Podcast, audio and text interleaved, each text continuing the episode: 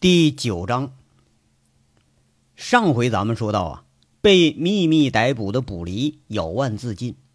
虽然这伤得到了及时的救护，但是长时间被审讯，身体虚弱，做完了缝合手术，输了血，但刚刚清醒一会儿，马上就要拔输液管，被看护的这警察和护士死死按住了，这打了一针安定，才悠悠的睡下了。形势一下子就逆转了，被逼的人现在逼得一干警察是束手无策。缉毒总队派出了六名警察，内外如临大敌一般的监控着这个病房。在缉毒羁押所里头，寻死觅活的人可不少，不过多数都是做做样子。真像卜离这么狠，下得了手咬断自己脉管自杀的，那倒还真是第一次。那个情景啊！想起来，连警察都觉着瘆得慌。人到了那个份儿上，怕是什么事儿都做得出来。几个特警对着预审员，个个都是颇有微词，互相埋怨起来了，说：“你审就审呗，那你总不能说把人往死里头逼吧？”预审员们呢，那比捕离还委屈。逼的时候吧，他没事儿，这次真就没逼人家。连几个看护的护士都用异样的眼神看着医院看护的警察，那眼神也是很异样的。这警察呀，就没他妈一个好东西，又欺负犯人了。人心总归他还是有善意的，再恶的人也有善良的成分在内，毕竟都是有血有肉的人。警察这个职业，也许是与罪恶打交道太多的缘故，跟着也就变得冷酷了，无情了。卜离的自杀似乎激起了他们心底深处的那一点点善念。一个愿意认罪、一个从容就死的人，也许他的本质并没有那么穷凶极恶吧。佟思瑶比预审员和特警们他还头疼。卜离一句知道卧底的话，吓得他可不轻，吓得江汝成更是不轻。江汝成下了死命令，说：“去。”给我把杨伟、杨卫国找回来，让他开口。找不出来，你给我抓回来。佟思瑶一听，很气愤的，第一次顶撞上司了。他愤愤的说着：“要去你去啊，我没脸去了。”哎呀，好啊，好，连我也敢顶了哈！江汝成气羞羞的上了车，冷冷的说了句话：“我知道我找不回来，要么你照办，要么你让卜离开口。”你们把他审成这样，你们负全责。还有你们那个预审员啊，包括你，都给我写检查。你是学犯罪心理学出身的，就连他这自杀倾向你都干不出来啊！这是你最大的失职。江汝成浑然已经忘了，那也有自己失职的成分在内，忘了自己也带着人参加了这一次审讯。他冷冷的撂下话，就扬长而去，把佟思瑶扔在了医院的门口。领导下命令的时候啊，是不顾及下属有多困难的。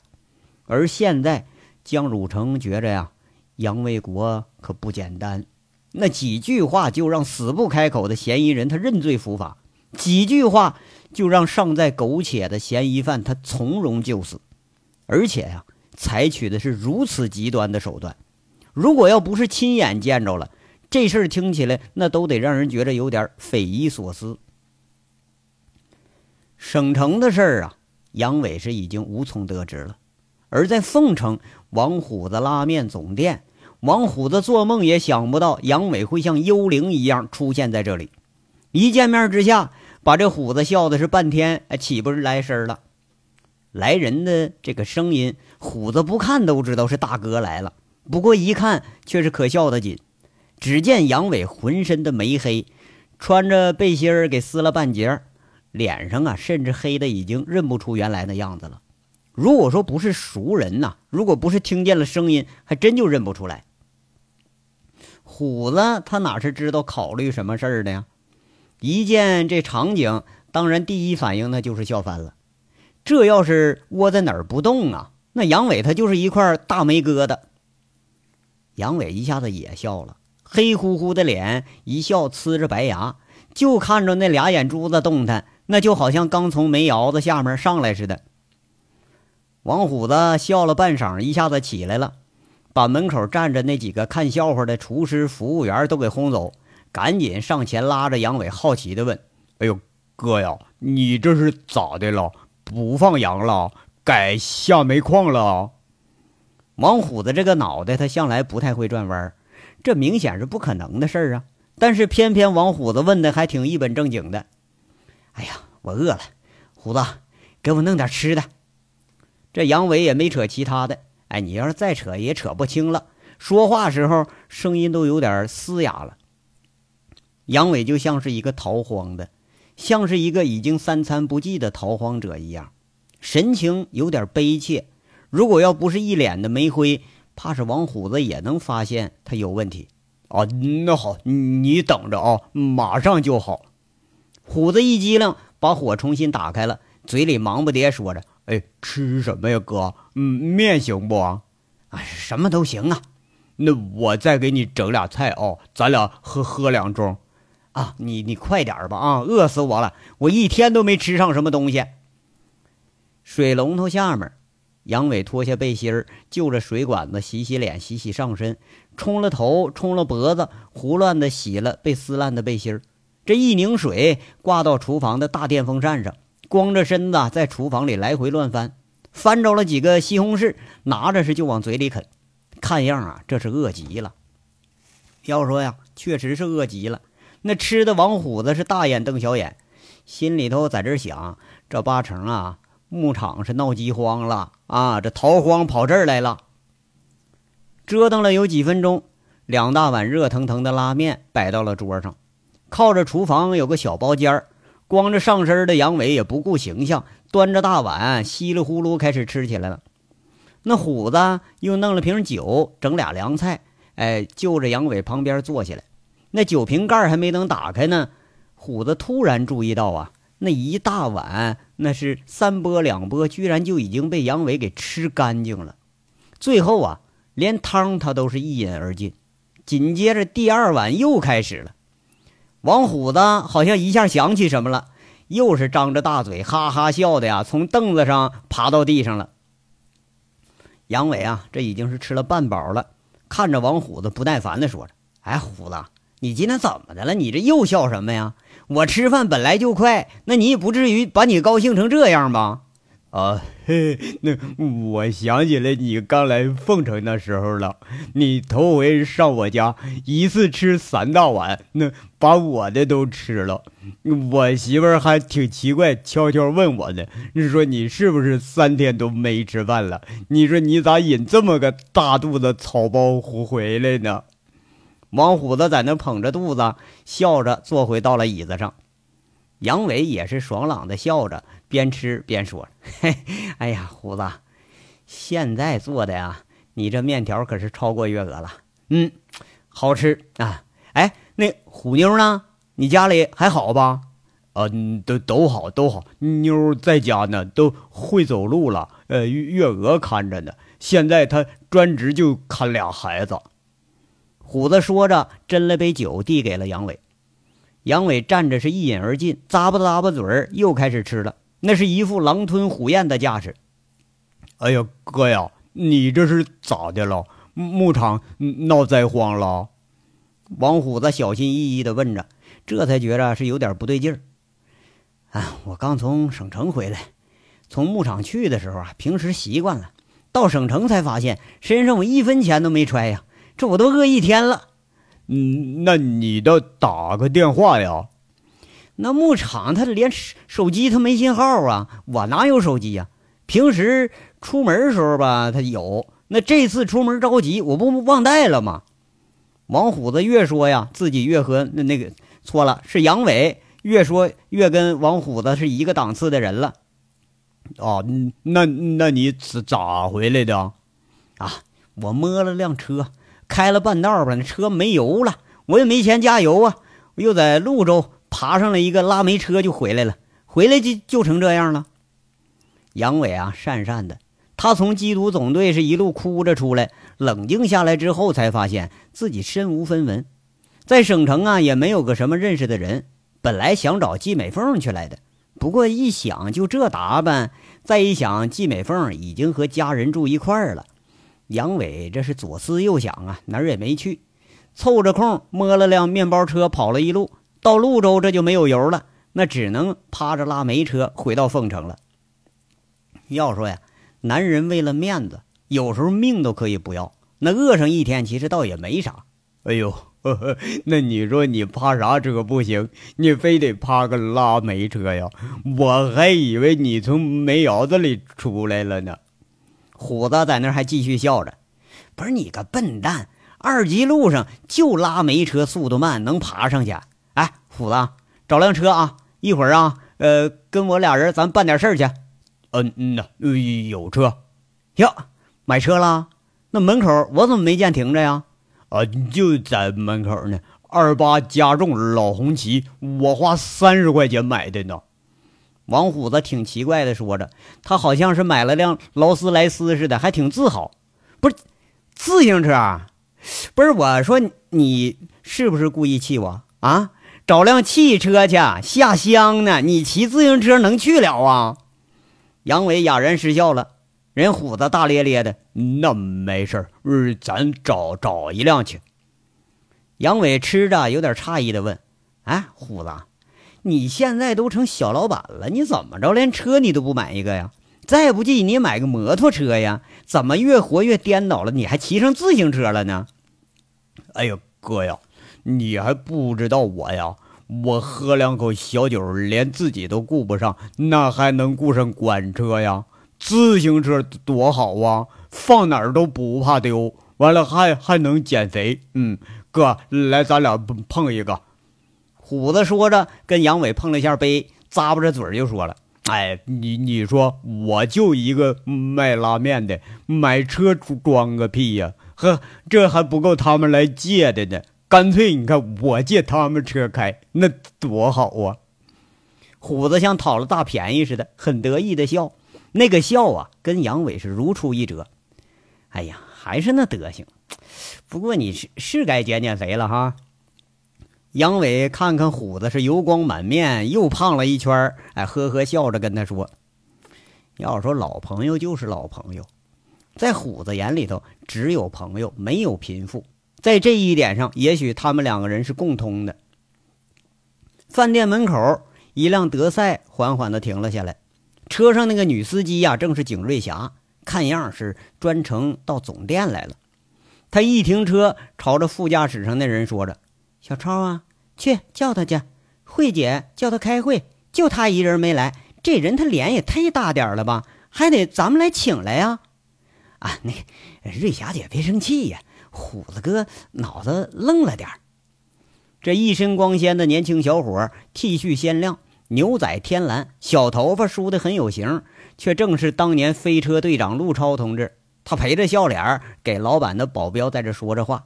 说完，自己下车，推开门进了饭店，在那喊：“哎，虎哥，虎哥在哪儿呢？”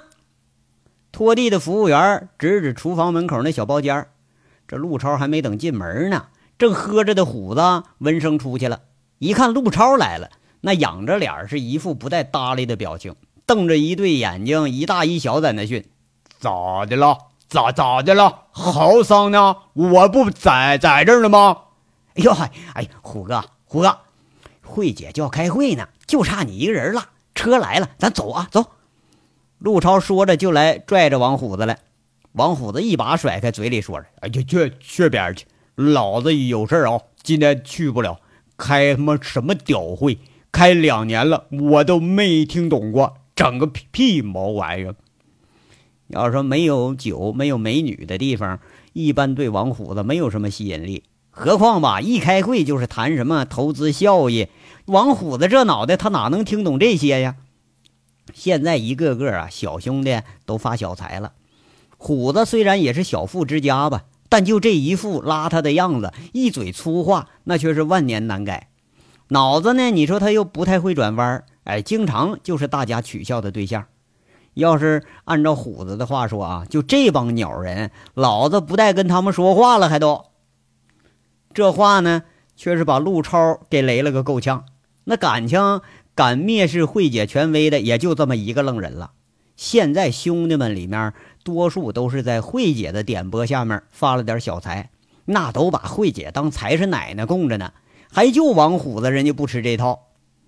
陆超一看王虎子不去，拉着胳膊他不放开，嘴里求着：“哎呀，虎哥，虎哥，给个面子呗！慧姐说的一定要请到你，这不，瑞霞姐都亲自来接你来了。”王虎子伸着头看着门外那崭新的车，大手一伸：“我操，那正好，把车给我留下，我一会儿办点事儿呢啊！你别拽啊，再再拽我，我大嘴巴子，我我扇你了啊！”王虎子嘟嘟囔囔说着，他是不但不走，反而朝着个陆超喊：“那车钥钥匙呢？哎，瑞瑞瑞霞姐开着呢，那车我哪开得起呀？”陆超那是一副的苦相，滚滚滚犊子！王虎子一听没钥匙，一摆手不搭理人了。陆超是气得够呛啊，可是这愣人那可不是自己能惹得起的。他悻悻的出了饭店了。人呢？那个景瑞霞看着陆超一个人出来了，隔着车窗问一句：“啊，在里头喝上了。嗯，我说了别叫他吧，不但不去，你看把我给骂一顿。”陆超悻悻的回答着。这景瑞霞一听，倒是无名火起了，啪的一下关了车门子，下了车就要往饭店里边走。陆超赶紧拦着说：“哎，霞姐，别别跟他计较，他这人他有点混。”景瑞霞横眉冷目的斥了一句：“我就没看他顺眼过，摆什么谱啊？连饭店都是慧姐帮着他开的，他就一摆地摊水平，他以为他谁呀？”陆超啊。像和事佬似的在那说：“别别别，你看咱们一吵啊，回头闹起来了，慧姐又要说咱们不是了。没事，我叫他去。”这个景瑞霞没理会陆超的劝，俩人没等进屋呢，就见王虎子笑着开门，把里边一个人给迎出来了。那人呐，穿了个短了半截的背心，光光的还能看见肚皮露外边了。这打着个饱嗝，一手揽着王虎子，俩人呵呵傻笑着就出了饭店的门了。景瑞霞一下子笑了，就这王虎子这水平啊，他这朋友连个王虎子都不如。陆超也笑了，王虎子就这水平，哎，只要说喝上两口，天塌下来他都不在乎。虎子，慧姐叫你，不早上都说好了吗？这景瑞霞追上前去啊，斥着口气，好像是责备呢。那我都说了不去呢，你你那车呢？车车给给给我用用，我办事去。王虎子不但不去，连俩人交通工具他都要没收。嗨，哎，你说的好听，这慧姐的车凭什么给你呀？景瑞霞好像并不惧王虎子这无赖的德行。我靠，你你给不给啊？不就辆破车吗？信不信老子扒你俩轮？这虎子呀，一看被拒绝，太没面子了，喝了两口小酒，瞪着眼睛跟景瑞霞开始叫板了。王虎子啊！你太放肆了，慧姐是尊敬你，不是怕你，我还就不尿你这壶了，你扒一下试试。那景瑞霞却不示弱，也瞪起眼睛来了。哎呦，我操！哎，你以为我不敢是吧？哎，哎呦，这虎子呀，撸着袖子不服气了，要耍横的时候，后脑勺重重挨了一家伙。一回头，却是杨伟的老办法来了，一犯浑就一大耳光。杨伟扇了个耳光，有点好气的说着。虎子，怎么喝两口又犯浑了呢？走走走，咱骑自行车走。呃，嗯呐。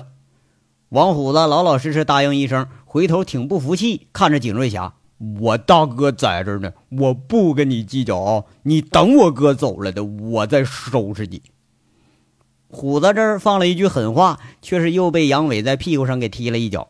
人家虎子也不生气，嘿嘿笑着推着自己那个自行车，又矮又胖的身子，那杨伟也看不过眼呢。结果杨伟自己骑着了，在景瑞霞愤愤的目光中，虎子很拽的爬到了那个自行车后座上，那吱扭吱扭的，他们就走了，好像这车比景瑞霞那个德赛车牛逼多了。要说是挺牛逼，这个车除了没铃铛啊，被俩人压的那车身上哪哪都响。气死我了！景瑞霞恨恨的一跺脚，回头一看，陆超是目瞪口呆在那看着，伸手晃了晃：“哎哎，小超，怎么了？你见鬼了？是是不是他呀？怎么了？我我说刚才那人，那还不是哪条街上的混混呢？你认识啊？景瑞霞那口气挺不屑：“哎呀，就是了，就是他了，没错，就他敢打王虎子！哎呀妈，坏了，坏坏了，惹惹祸了，这回惹祸了！”陆超是后悔不迭，在那说：“怎么了？把你吓成这样？坏了，坏了，瑞瑞霞姐呀，那那那那那那人是啊……”这陆超嘴里头是含糊不清，在那说着：“到底怎么了？那人谁呀？”恶恶恶恶棍杨哥回来了！哎呀，我哎呀，我靠，我靠，我靠他妈的！这刚才我吓得我怎么就没说句话？我偶像回来了！陆超在那忙不迭的说着，这后悔不迭。什么？你确定？景瑞霞也是吃了一惊，不过依然呢，把这个人和传说中那个那个人他放不到一块去。没错，就是他，就那神情，那身材，他错不了。陆超是恍然大悟的样子，虽然说只见过两面，但是印象实在是太深刻了。如果说不是这样落魄的打扮，也许陆超一眼就认出来了。那还不追去？俩人一上车，景瑞霞一脚油门，朝着两人走的方向就追了上去。呃，哥呀，咱们是上哪儿去啊？你知道那谁三河家吗？咱去三河家啊，找他办点事儿去。哦，那你想吃狗肉了？那你找找轮子呗，轮子有车。啊，有点想了。那这两年三河都干什么呢？嗯，卖卖狗肉，养狗呗。他能干啥？啊，那也不错。三河过得怎么样啊？哦，那三河那小子哦，现在盖新房子了。那房子都成狗窝了，里头养十好几条大狼狗。我上次跟他要一个，他他不给。那你回来，你给我要一个啊！那狗啊，养的可好了，一一个个毛可亮了，一看我就眼馋。虎子，你有毛病啊！你一天到晚的你拉拉面，那怎么着？你养条狗，你拴门口，把客人不都吓跑了吗？我那什么，我我给虎头和虎妞要要一个玩儿，那孩子才多大，养不熟了，那玩意儿危险。要狗崽子差不多，狗通人性，你得从小养。哦，那那也是，那就要狗崽子，让三河给给生一个。嘿，你看那三河会生吗？你说你个笨蛋呢！俩人是有一搭没一搭的闲聊着。那辆背后的德赛车呀，吱嘎一声刹车声挡在俩人前面。杨伟一愣神儿，微微有点怒意。王虎子早就是按耐不住了，嘴里不干不净的骂着：“妈了个逼的，找刺激着！”那杨伟俩腿一支，自行车停下了。那下车的陆超是忙不迭就迎上来，笑着谄媚一般的说着：“哎，大哥，大哥，您您还认识我不？啊，哈你是？”啊，骑摩托车那小子，超人是吧？杨伟一下子醒悟起来了，淡淡的笑着：“哎，你看，对对对对，我我就是。那您您这是？”陆超看着杨伟这一身雷人的打扮，小心翼翼的问着：“这打扮呐，实在说，呃，连凤城的农民工都有不如的地方。特别是那个背心啊，整个就是套了一块麻布，哎，完了那玩意儿还贴在身上呢，不知道啊是汗还是水啊？那什么？”我回凤城，我办点事儿。杨伟仿佛浑身不觉的样子。这俩人说着呀，那景瑞霞一拍车门下来了，梳着个马尾辫，短金牛仔七分裤，一看就是活力四射那种。不过呀，长得男人相太重，怕是就连王虎子都看不上这类的。你要是怪不得那王虎子一见他就瞪眼珠子。那如果说要是个美女的话，人家王虎子绝对不带瞪眼骂人的。那绝对得流着口水跟他说话。景瑞霞下车了，朝着杨伟征询似的问一句：“你是杨伟？”哎，这谁呀？虎子。杨伟没搭话，问了问身后的王虎子：“那个周慧慧的那个保镖，一个傻傻老娘们儿。”王虎子挺不屑说一句：“这女的呀，咋咋呼呼的。王虎子从来就看她不顺眼。”景瑞霞一听这个介绍啊，给气的可还没治。不过杨伟在这呢，他还真就没敢发作。啊，保镖，怎么了？有什么事儿吗？杨伟没回答，反而是问了一句，口气呢挺温和，但是声音有点哑。也许啊是刚刚经历了那场生离死别，对他的触动挺大。卜离是生死未知，现在心里装的全都是这个事儿。景瑞霞张口就直接说：“慧姐经常提起你，你既然回来了，为什么不见见她呀？今天正好大家聚会，干脆连你一块请去。”啊，我有其他事儿啊，挺着急的，还真就顾不上了。看你们过得都不错呀，那就行了，何必给大家添麻烦呢？再说，你看我这样，连超人都认不出来我了。我再见他们，那不是找着让大家笑话呢吗？这杨伟说着，倒把自己给说笑了。现在这德行，还真不太好意思见故人。要不，我给慧姐打个电话吧。景瑞霞看着杨伟说话挺和气，倒是消了几分气儿了。啊，不用了，我和虎子办点事儿去，今晚就走啊，不用麻烦大伙了。如果你要是真想帮我的话呢，那你车借我用用。用完了，我让虎子给你开回来。杨伟一看那个新车呀，也有点动心了。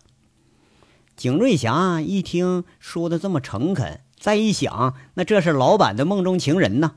虽然说怎么看他也不像吧，不过还是伸着手递上了车钥匙。杨伟还是没接，虎子一把就抢手里了，大呼小叫，很高兴的去开车去了。杨伟挺不好意思，笑笑说了句谢谢。把这自行车交给了景瑞霞手里，跟他说着：“哎，这个帮虎子保管一下啊。”然后没再说话。俩人上了车，虎子一发动，这车呲溜一声窜着就跑了。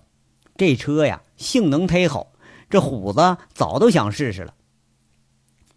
价值八十多万的德赛，一下子换成了连八十块钱都不值的自行车。